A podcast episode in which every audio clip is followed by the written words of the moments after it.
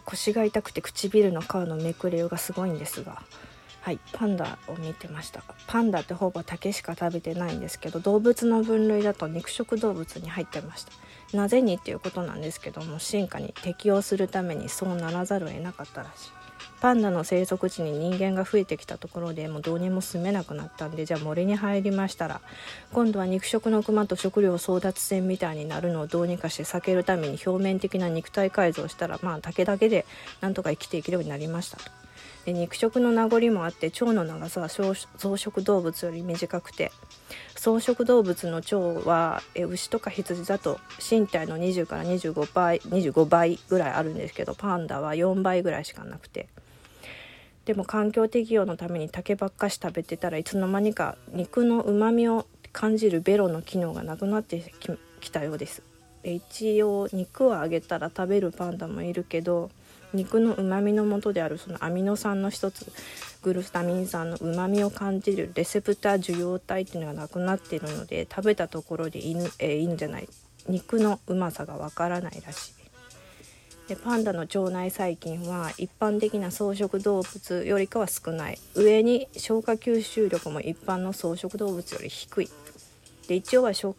物繊維の一種であるセルロース分解可能な細菌は持っているけども草食動物より全然少なくて食べた分の2割ぐらいしか栄養を吸収できないので起きている時はもうずっとひたすら竹を食べ続けてあとはひたすら寝てるだけの人生だったみたいなそんなご様子のようです。でそれが非効率なのか何なのかわからないけど十何キログラムもの竹の竹や笹の中から約2割の栄養吸収とエネルギーの保持そして日々の体型維持のために1日のうち12時間ぐらいずっと竹笹ばっか食べてるっていうパンダさんです約2割しか吸収されないので無駄な動きをなくすためにあのようなこうやる気のないようなダラダラノロとノロとした動きをしているということでした。でもしそうもしも消化吸収のバランス見合わない状態でキビキビ動いてしまったら、まあ、人間でいうところの過労死引き起こしたり慢性的な体調不良を引き起こすであろうのあろうからパンダにとってのベストなスタイルを保つためにああいう動きになってるんだなということが分かってほっこりしたなっていう感想です。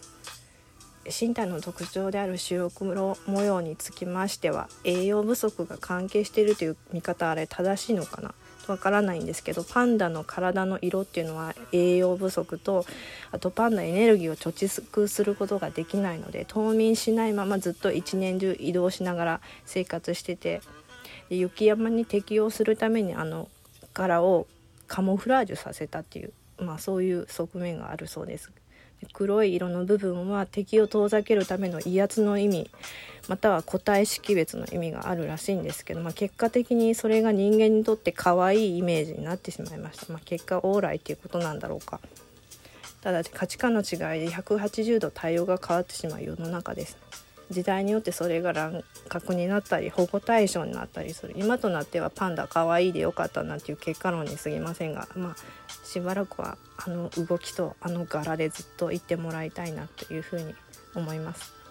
はい、カモフラージュから話変わりますが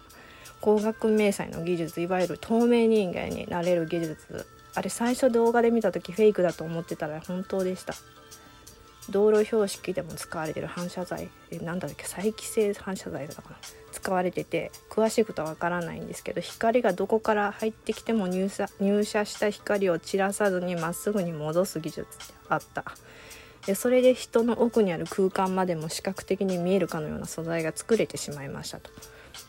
あれ「ハリー・ポッターと」にそんな道具があった気がするドラえもんとかだと透明マントとか石ころぼしとか自然界のヒントが応用されててこの技術と浸透すると今見えるもののうち景色には不要だと思えるものをどんどん消していってより見たいものだけを見れるような世界を作ることができるそうです。まあ、そうなってくると代償は何なのかなっていうふうに考える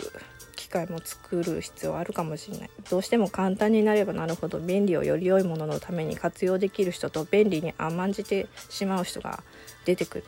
で技術の便利さに甘んじてそれを進化の恩恵と受け取れなかった人が堕落していくパターンを後世で誰かが再び繰り返さないための方向性は見ておきたいところかなというふうに思います。多分何が進化しようが便利になろうが独自の感性を忘れてしまったら人はそこで終わるんだろうなって思う技術の恩恵を当たり前として見てしまわないように新しいものが出てくるたびにその恩恵を受けるたびに自分はそれに対して何で返すのかっていうのを、まあ、日頃の思考の一つ横に並べながら、まあ、でも忘れること多いんですけど